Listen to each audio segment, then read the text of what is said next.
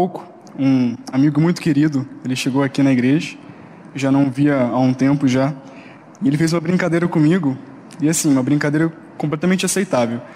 Ele olhou para mim e falou assim: "É, então quer dizer que você vai pregar hoje à noite? Vamos ver se você é tudo isso que você parece ser mesmo." Claro que foi apenas uma brincadeira, mas eu me lembrei de uma frase de um pregador que eu gosto bastante, que ele diz assim: Não existem grandes pregadores. O que existe é um grande Cristo que faz coisas surpreendentes. E amém por isso. Eu reconheço minha capacidade, reconheço minha miséria, mas eu creio no Deus poderoso, que fala através da palavra dele. Amém? Ô, mano, você pode abrir, por favor, em 2 Coríntios, no capítulo 5, a partir do versículo 18. Se eu fosse dar um, um título para essa pregação, eu chama, chamaria de O Ministério da Reconciliação. E fala das reconciliações que há da parte de Deus para conosco. E diz assim: Ora, tudo provém de Deus. É do 18 até o final, beleza? Ora, tudo provém de Deus, que nos reconciliou consigo mesmo por meio de Cristo e nos deu o ministério da reconciliação, a saber que Deus estava em Cristo reconciliando consigo o mundo, não imputando aos homens as suas transgressões, e nos confiou a palavra da reconciliação. De sorte que somos embaixadores em nome de Cristo, como se Deus exortasse por nosso intermédio. Em nome de Cristo, pois, rogamos que vos reconcilieis com Deus. Aquele que não conheceu pecado, ele o fez pecador por nós para que nele fôssemos feitos justiça de Deus. Sinceramente, eu acho essa palavra maravilhosa. Vamos orar mais uma vez? Pai, nós te damos graças pelo teu filho. Que, Pai, nós não podendo ir até o Senhor, o Senhor, através do teu filho, veio até nós, Pai, para nos dar vida através dele. Nos perdoe, Pai, porque éramos teus inimigos e nós éramos contra o Senhor. Mas, Pai, através do teu filho, o Senhor nos fez filhos. Nós te agradecemos por isso. Te damos graças por este momento também. E, Pai, nós clamamos ao Senhor, pedindo que o Senhor fale através da Sua palavra. Que nós não resistamos a ela e que ela transforme nossas mentes e corações. Que sejamos impactados, Pai, pelo Teu Evangelho e que possamos viver uma nova vida que há no Teu Filho. Amém. Vamos por partes. No primeiro versículo, no 18, diz assim: Ora, tudo provém de Deus, que nos reconciliou consigo mesmo por meio de Cristo e nos deu o ministério da reconciliação. Essa primeira parte, em que ele começa dizendo que Deus nos reconciliou através e por meio de Cristo, está muito ligado à nossa condição que nós vivíamos por causa do pecado de nossos pais, Adão e Eva, e aquilo que agora nós temos através de Cristo. Quando nós abrimos em Colossenses, no capítulo 1 e no versículo 21, nós vemos que realidade é essa em que nós estávamos inseridos. Que diz assim: E a vós outros que, que também, que outrora erais estranhos e inimigos no entendimento pelas vossas obras malignas, agora, porém, vos reconciliou no corpo da sua carne, mediante a sua morte, para apresentar-vos perante ele santos, inculpáveis e irrepreensíveis. Eu não sei se todos já escutaram a mensagem do Evangelho, mas caso alguém nunca escutou, vou trazer um panorama básico. Deus criou Adão e Eva, e isso são por vários motivos, mas um dos motivos, que eu acho um motivo muito bonito, é que Deus, Ele é Pai, e Ele é amor. E por causa disso, como extensão do seu amor, Ele criou Adão e Eva, para que Ele pudesse amá-los e eles o amassem de volta. Porém, Deus deu uma ordem a eles, e eles não seguiram essa ordem. Eles pecaram. E como nós somos descendentes dele, deles, essa natureza, ela passou adiante e nós nascemos assim, pecadores. Nascemos inimigos de Deus, como diz o texto. Nós nascemos estranhos e inimigos com relação a Deus. Só que nós não podíamos fazer nada. Como que nós, meros seres humanos, pecadores, podemos fazer alguma coisa com relação a Deus? Pare e pense, existe uma formiga e ela te traz uma migalha de pão, por exemplo. Gente, isso não é nada. Para nós não é nada, porque ela é uma formiga. Olha o nosso tamanho. Olha o que nós podemos fazer em comparação ao que ela pode fazer. E Deus é a mesma coisa. quando olhamos para Deus, que é um ser eterno, e olhamos para nós, não há nada que nós podemos fazer para agradá-lo ou para convencê-lo de alguma coisa. Só que Deus, sendo bondoso, ele enviou o seu filho para que ele pagasse o preço que nós tínhamos que pagar. E a partir disso, se outrora nós éramos inimigos e éramos estranhos a Deus, através de Cristo houve reconciliação.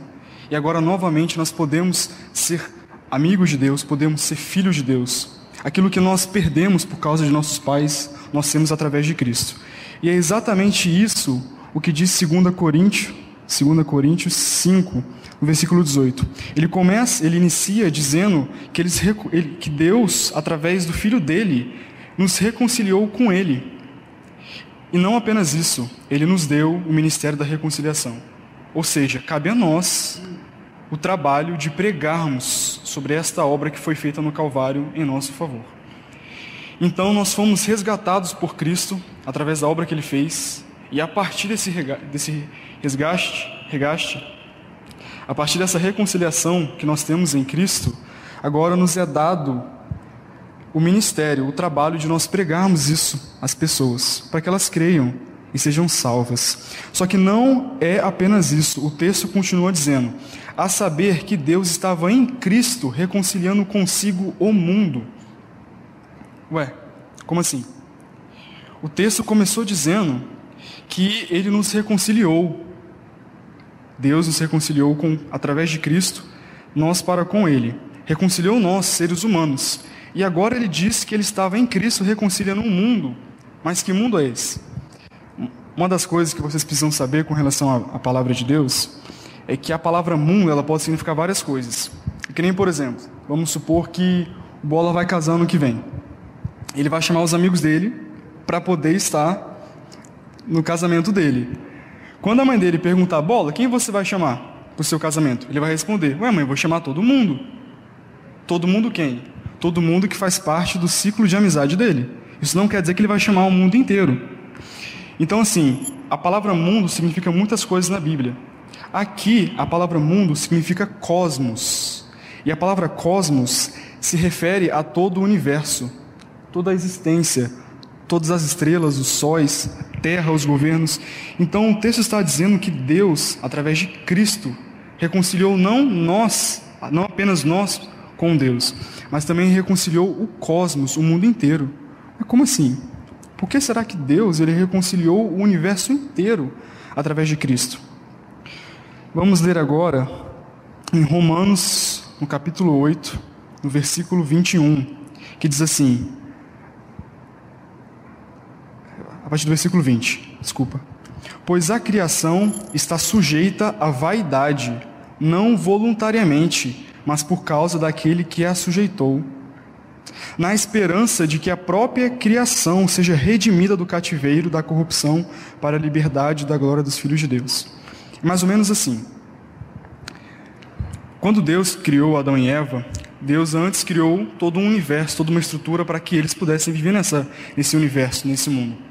Porém, o pecado deles não apenas contaminou a eles mesmos e nós, que somos filhos deles, mas contaminou o mundo inteiro, de tal forma que todo o universo ele sofre por causa de nossos pecados. É o que o texto está dizendo. Que a, a criação, toda a criação, ela foi sujeitada à, vai, à nossa vaidade, aos nossos pecados.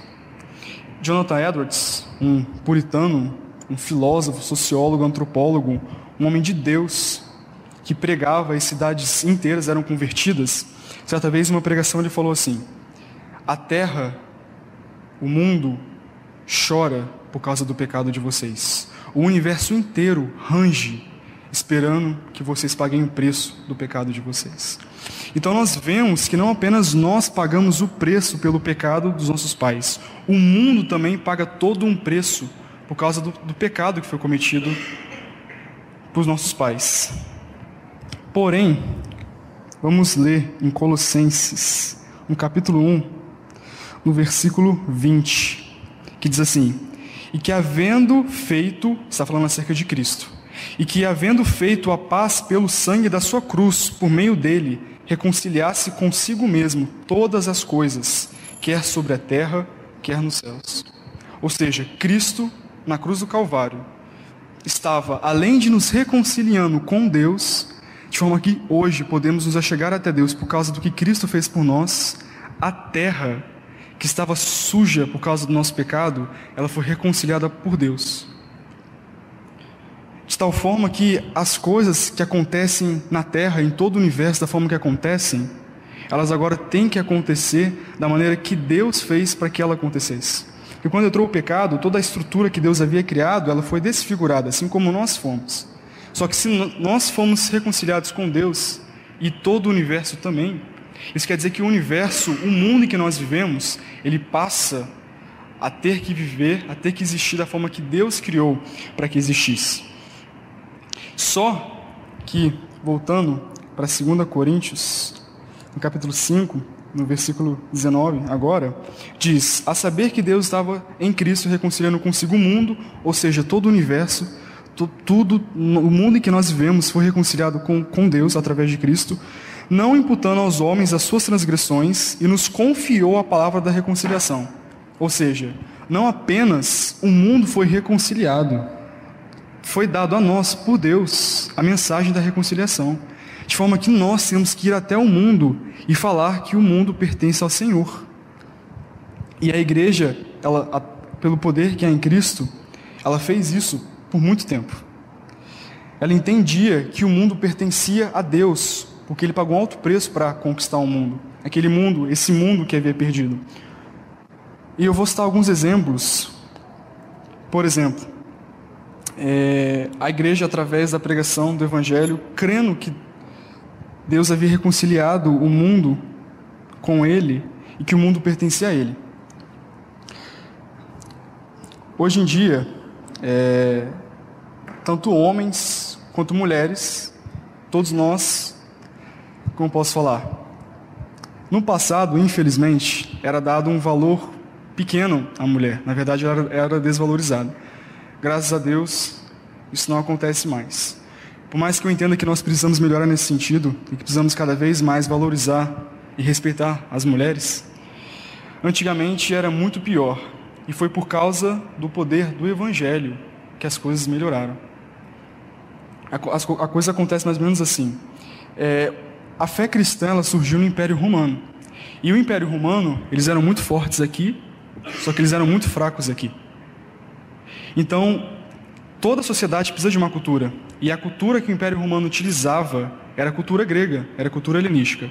E na cultura grega havia uma supervalorização do sexo masculino e uma desvalorização do sexo feminino.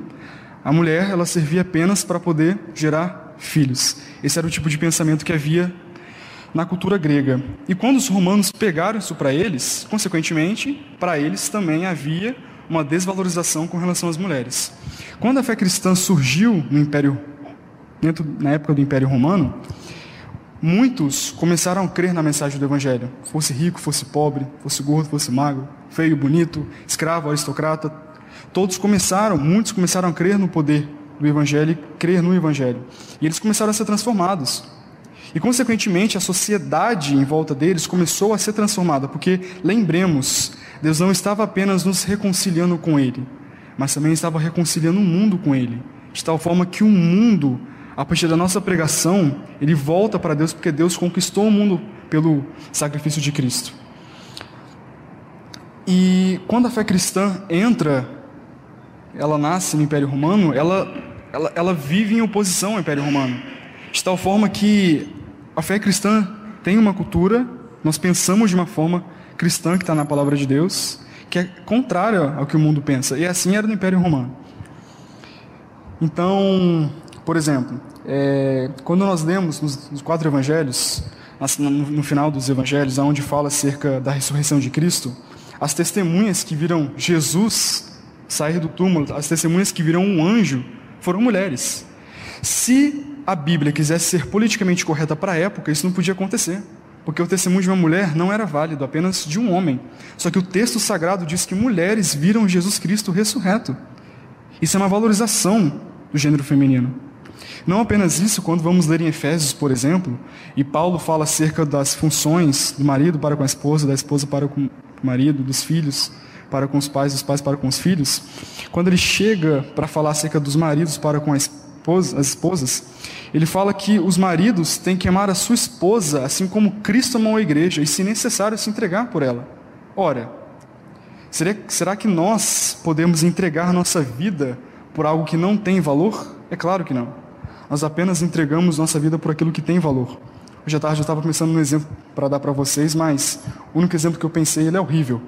Imagina que você está andando na rua, comendo um chocolate, e por exemplo, o chocolate cai na frente do carro. Você vai saltar na frente do carro para pegar o chocolate que você deixou cair? É claro que não. Porque a barra de chocolate tem muito menos valor do que a sua vida. Agora, se Paulo está falando que os maridos têm que entregar sua vida por suas esposas, ele está dizendo que nós temos que olhar para nossas esposas e dizer: ela tem mais valor, a vida dela tem mais valor do que a minha vida. Isso é valorizar a mulher. E esse tipo de pensamento foi o pensamento que mudou a cultura de tal forma que o Império Romano, que era desvalorizava as mulheres completamente, foi sendo transformado pelo poder de Deus através da igreja. E os exemplos são muito maiores, muito, muito, muito outros exemplos. Eu vou citar alguns aqui. Por exemplo, a adoção, o fato de nós adotarmos uma criança, por exemplo, esse tipo de, de, de costume, esse ato, ele nasceu também no confronto da igreja com o Império Romano que acontecia é que o Império Romano, novamente, pegando a cultura grega para si, eles tinham o costume de supervalorizar o corpo, supervalorizar a fisiologia. Então, quando uma criança ela nascia com um defeito, ela não tinha valor para a sociedade. E, infelizmente, eles matavam a criança. Eles faziam isso. Só que muitas mães não queriam matar as suas crianças. Umas simplesmente matavam, elas pensavam igual: nasceu com defeito, deve ser morta. Mas algumas não queriam matar suas crianças. E muitas mulheres, graças a Deus, conheceram cristãos e viram que havia generosidade neles. E eles começaram a perguntar para os cristãos se eles podiam cuidar de seus filhos. E os cristãos generosos, eles aceitavam isso. E eles pegavam os filhos de outras pessoas que eram que tinham um defeito físico e cuidavam, cuidavam como se fosse deles. Parecido com o que aconteceu com Moisés, né? Que no caso a a princesa, de certa forma, começou a, passou a ser a mãe dele, mas a mãe verdadeira de Moisés, que era judia, ela ia até o palácio para poder amamentar e educar a criança. Então muitas mães faziam isso. Elas entregavam seus filhos para cristãos cuidarem e depois iam amamentar e depois vinham, ou muitas nunca revelavam isso, apenas davam. Mas isso criou um sentimento de, de dar ao outro não dar a outro, mas nasceu o sentimento de que se eu não posso ter, outro pode ter. Aí que nasce a adoção. Eu quero que vocês prestem atenção que tudo isso está interligado com relação ao fato de que Deus, através de Cristo, ele reconciliou o mundo.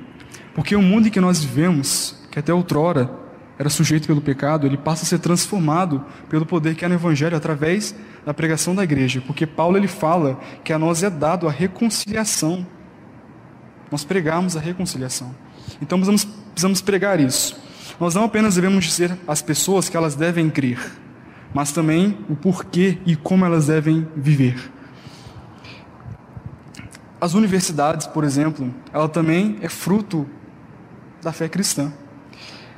Os cristãos, quando as universidades foram criadas, as primeiras, Cambridge e Oxford, eles entendiam que Deus, sendo inteligente e criador, ele criou um mundo vasto que podia ser analisado de várias formas. Então eu podia olhar para uma planta e podia olhar para ela de forma biológica, mas também podia olhar de forma geográfica. E grandioso era nós descobrirmos a mente de Deus, de tal forma que nós olhávamos para o mundo, podíamos estudar o mundo e, e pensar: então foi dessa forma que Deus pensou? Foi dessa forma que Deus criou? Aí que surge a universidade.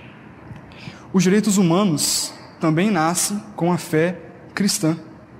O fato de nós dizermos que nós somos imagem e semelhança de Deus, que somos criaturas de Deus, isso nos valoriza. Se nós partíssemos de pressupostos de que nós somos frutos de, de de evolução, digamos assim, isso pode ser debatido, mas se partíssemos desse pressuposto, nós somos apenas animais um pouco mais inteligentes do que os outros, e nós não temos valor.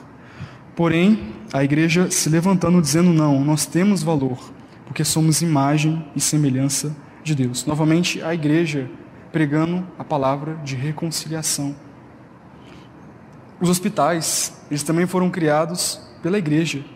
Entendia-se que, se realmente nós temos valor, então nós precisamos ser cuidados. Uma outra coisa muito bela é que o abolicionismo ele também se deu por causa do cristianismo. Um, um cristão anglicano que fazia parte do parlamento inglês, William Wilberforce, ele era abolicionista e ele entendia que nós todos somos feituras de Deus, independente do nosso tamanho, da nossa cor, da língua que nós usamos para poder conversar. Pois ele brigou anos no parlamento inglês para poder fazer com que a lei da escravidão fosse abolida. E ele não apenas conseguiu fazer com que a lei da escravidão fosse abolida, ele transformou a escravidão em crime, de tal forma que navios negreiros eles eram abatidos ou eles eram confiscados. Então nós vemos que tudo isso, no que hoje nós desfrutamos, é porque os cristãos do passado eles entenderam que Deus estava através de Cristo reconciliando o mundo, de tal forma que o mundo ele tem que olhar para Deus e falar assim: então é dessa forma que o Senhor quer que nós vivamos? Dessa forma será. Só que nós precisamos pregar. Precisamos pregar a palavra de reconciliação da humanidade para com Deus, para que as pessoas creiam no Evangelho e sejam salvas. Mas também precisamos pregar a palavra de reconciliação do mundo para com Deus, para que o mundo seja transformado através do poder do Evangelho. E Paulo ele continua dizendo em 2 Coríntios 5: de sorte que somos embaixadores em nome de Cristo, como se Deus exortasse por nosso intermédio. Em nome de Cristo, pois, rogamos que vos reconcilieis com Deus. Ele usa uma palavra muito interessante, que já existia naquela época, inclusive, que é o embaixador. Que o embaixador, ele é o representante máximo de um estado em outro estado. Então, se nós temos um embaixador brasileiro em outro país, ele é um embaixador que vive segundo o pensamento, segundo os preceitos brasileiros, e ele defende aquilo que nós cremos no país em que ele está. Por favor, vamos ler em Colossenses, no capítulo 1 e no versículo 20, que diz assim: 20 não, desculpa, é outro. É o. Hum, acho que eu acabei não notando. É um 13, um 13. Que diz assim: Ele nos libertou do império das trevas e nos transportou para o reino do Filho do seu amor. Ou seja, nós somos aqueles que estão no reino do Filho do amor de Deus e que olha para o império das trevas. E nós somos embaixadores que diariamente temos contato com esse império das trevas pois precisamos defender a Cristo e aquilo que ele defendia, os mandamentos de Deus, neste império das trevas. É por isso que Paulo nos chama a sermos embaixadores de Cristo. Não sei, se vocês, não sei se vocês prestaram atenção, mas a palavra Cristo é utilizada aqui várias vezes, e não a palavra Jesus, mas a palavra Cristo é utilizada várias vezes nesse, nessa perícope em que nós estamos lendo. É, Para quem não sabe, Cristo não é, o, não é o sobrenome de Jesus, tá? Quando eu era criança eu achava que Cristo era o sobrenome de Jesus, mas Cristo não é o sobrenome de Jesus. Cristo é o título de Jesus. A palavra Cristo é uma tradução do grego, que quando passamos para o hebraico, vira Messias, né? E essa palavra significa ungido de Deus o escolhido de Deus. Só que ungido para quê? Escolhido para quê? No Velho Testamento, o, uma, uma pessoa que fosse Messias, uma pessoa que fosse escolhida por Deus, poderia ser três coisas. Ela poderia ser profeta, então um profeta era um ungido de Deus, ele era um Cristo, ele era um Messias no caso. O sacerdote também, ele era um ungido de Deus, ele era um escolhido de Deus, um separado de Deus, era também um Messias e o rei também era um escolhido de Deus para poder reinar, para poder governar o povo de Israel. Ele também era o Messias. O que acontece, meus irmãos, é que Cristo, ele não apenas cumpre uma ou duas funções, mas ele cumpre todas essas funções. O nosso Senhor Jesus Cristo, ele é profeta, ele é sacerdote e ele é rei. Tudo isso Adão deveria ser no jardim do Éden. Adão deveria ser tudo isso. Quando Adão deveria ser profeta da humanidade, é porque, por exemplo, quando nós lemos a criação de Adão, primeiro foi criado Adão, depois foi criada Eva. Deus falou para Adão para ele não comer da, do fruto da árvore do conhecimento do bem e do mal. Porém, a Bíblia não fala que Deus falou isso para Eva. Porém, quando a serpente foi tentar Eva, a serpente falou: Eu não posso comer porque Deus disse que se eu comer, certamente eu morreria. Ué, como que ela sabia que ela não podia comer se Deus não falou para ela e falou para Adão? Porque Adão falou para ela. Adão estava encarregado de ser o profeta da humanidade, de tal forma que ele teria filhos com Eva, e esses teriam filhos, e a humanidade e a toda a terra, ela seria povoada. E Adão, ele serviria como profeta que diria as verdades de Deus para as pessoas. Adão também deveria ser sacerdote, de tal forma que ele deveria levar a Deus as necessidades do povo. É por isso que quando nós vemos que Adão e Eva, depois que eles comem do fruto, e Deus vem até eles, Deus ele vem e a primeira pessoa com quem ele fala é com Adão. O que está acontecendo, Adão? Por que, que você se escondeu? Ou seja, ele é o intermediador entre a humanidade, nós e Deus. Ele também deveria ser rei, porque a Bíblia fala que Deus disse para Adão sujeitar toda a terra. Ele devia sujeitar toda a terra. Toda a terra deveria estar debaixo de seu governo. Claro que ele seria um bom rei, não seria um tirano, né? Só que Adão pecou e Adão caiu. Ele, fez com, ele pecou e ele fez com que os seus filhos, nós, nascêssemos em pecado e fez com que a terra fosse suja com o pecado. Só que o Novo Testamento vai falar que existe um segundo Adão, que é Cristo, que é aquele que não pecou e é aquele que não caiu. É o perfeito, é o santo, é o puro, é aquele que é, não apenas foi, mas é aquilo que Adão deveria ser. E é por isso que o texto o tempo todo fala acerca de Cristo, porque nós temos que ter essa ideia de nosso Senhor Jesus como um profeta de Deus, que fala as verdades do Pai. Tanto que ele fala o tempo todo em João que ele não fala de si mesmo, mas fala aquilo que o Pai dá para ele. Ele também é o sacerdote, que é através dele que nós podemos nos achegar até Deus. Não apenas o sacerdote, mas ele é a oferta que foi dada a Deus pelos nossos pecados. Só que ele também é rei, de tal forma que quando o mundo estava sendo reconciliado por meio dele, ele passa a ser o rei deste mundo. E nós somos seus embaixadores. Precisamos pregar para que aqueles que não creram venham crer. Mas precisamos dizer para o mundo como as coisas devem ser. Porque tudo o que o mundo é e como ele deve viver foi conquistado na cruz através de Cristo. E ele é o rei deste mundo e ele é o nosso rei. E, e o texto termina assim: Aquele que não conheceu o pecado, ele fez pecado por nós, para que nele fôssemos feitos justiça de Deus.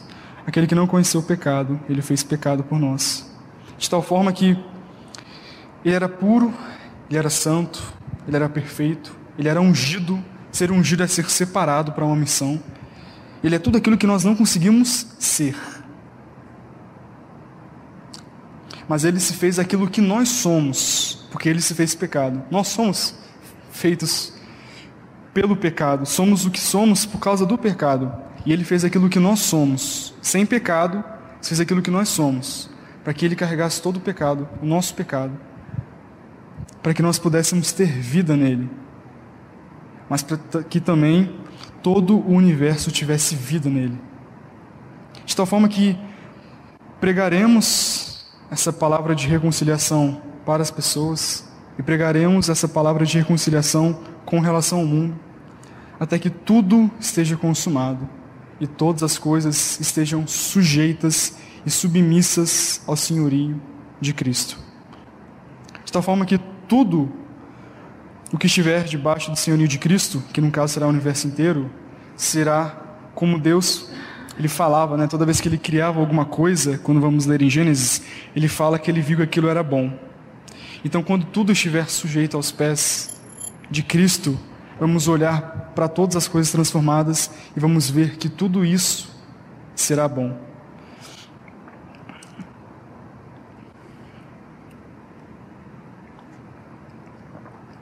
Eu quero fazer uma pergunta, e vocês não precisam responder, também é uma auto-pergunta, que serve para nossa reflexão. Paulo ele fala que nós somos embaixadores em nome de Cristo. E eu te pergunto, você tem sido embaixador de Cristo? Será que eu tenho sido um embaixador de Cristo?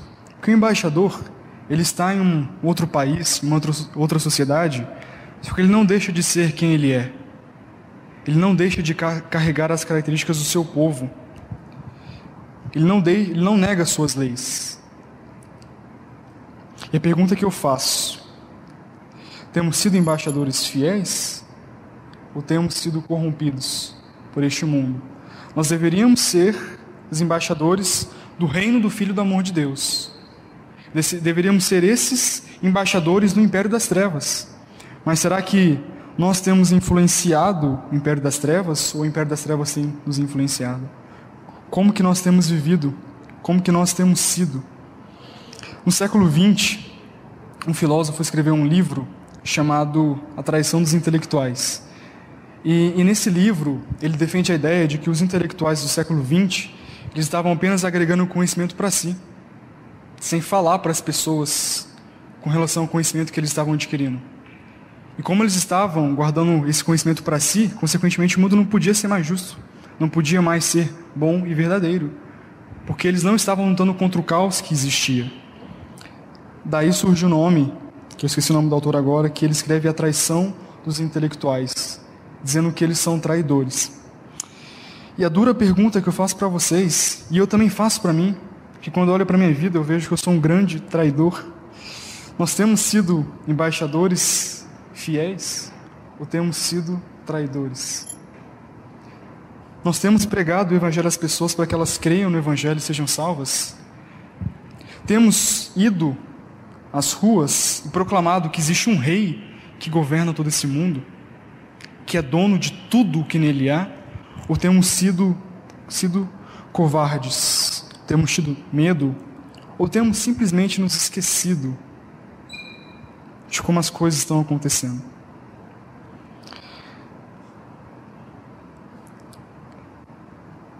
Eu confesso que foi um grande baque essa palavra para mim durante essa semana, porque a palavra ela vai primeiramente de encontro para comigo. Eu, o Senhor me dá a palavra e eu vou vendo como que tem sido o meu comportamento, se eu tenho sido fiel.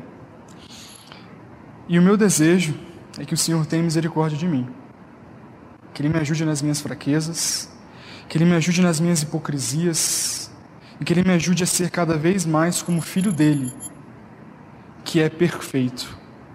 De tal forma que, assim como nós estamos agora no reino de Cristo, e nós não estamos mais, mais em Adão, mas estamos em Cristo, que possamos ser como eles, como Ele.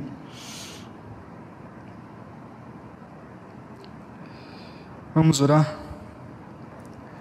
Pai, nós te damos graças, porque naquela cruz, o teu filho não apenas estava nos reconciliando contigo, mas também, Pai, todo o universo, as estrelas, os sóis, as galáxias, o nosso mundo estava sendo reconciliado contigo, de tal forma que se ele estava perdido, ele foi conquistado por Cristo.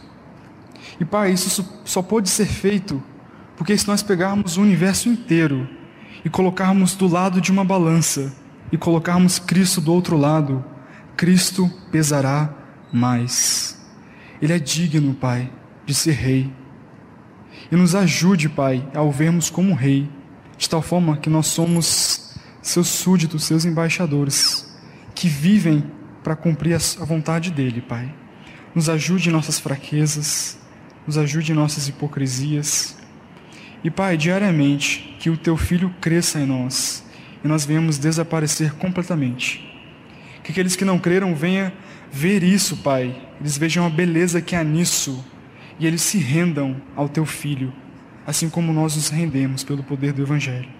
E não apenas isso, Pai, nós clamamos pelo nosso país, clamamos por este mundo, Pai, crendo que ele foi conquistado pelo teu filho e que nós possamos, através, Pai, do Senhor, da força que o Senhor nos dá, do poder que o Senhor nos dá, do entusiasmo que o Senhor nos dá, nós vemos pregar isso, Pai, crendo que o meio que nós vivemos será transformado pelo poder do Evangelho. Que, Pai, que essa verdade esteja muito enraizada em nossa mente em nosso coração, de tal forma que, após o término do culto, depois que lancharmos, nós não esqueçamos isso, mas sejamos constantemente relembrados pelo Senhor acerca dessa verdade. Pai, muito obrigado, porque quando nós não te queríamos, o Senhor nos quis. Aumenta o nosso amor, Pai, para com o Senhor, para que possamos cada vez mais te amar, que possamos cada vez mais te querer, possamos cada vez mais ver para a Sua honra e para a Sua glória. Pai, nós agradecemos e pedimos o nome santo do Seu Filho. Amém. Amém, gente. Obrigado. A Livraria PIB Londrina procura selecionar cuidadosamente seus títulos e autores a fim de oferecer um conteúdo alinhado com o Evangelho de Jesus Cristo.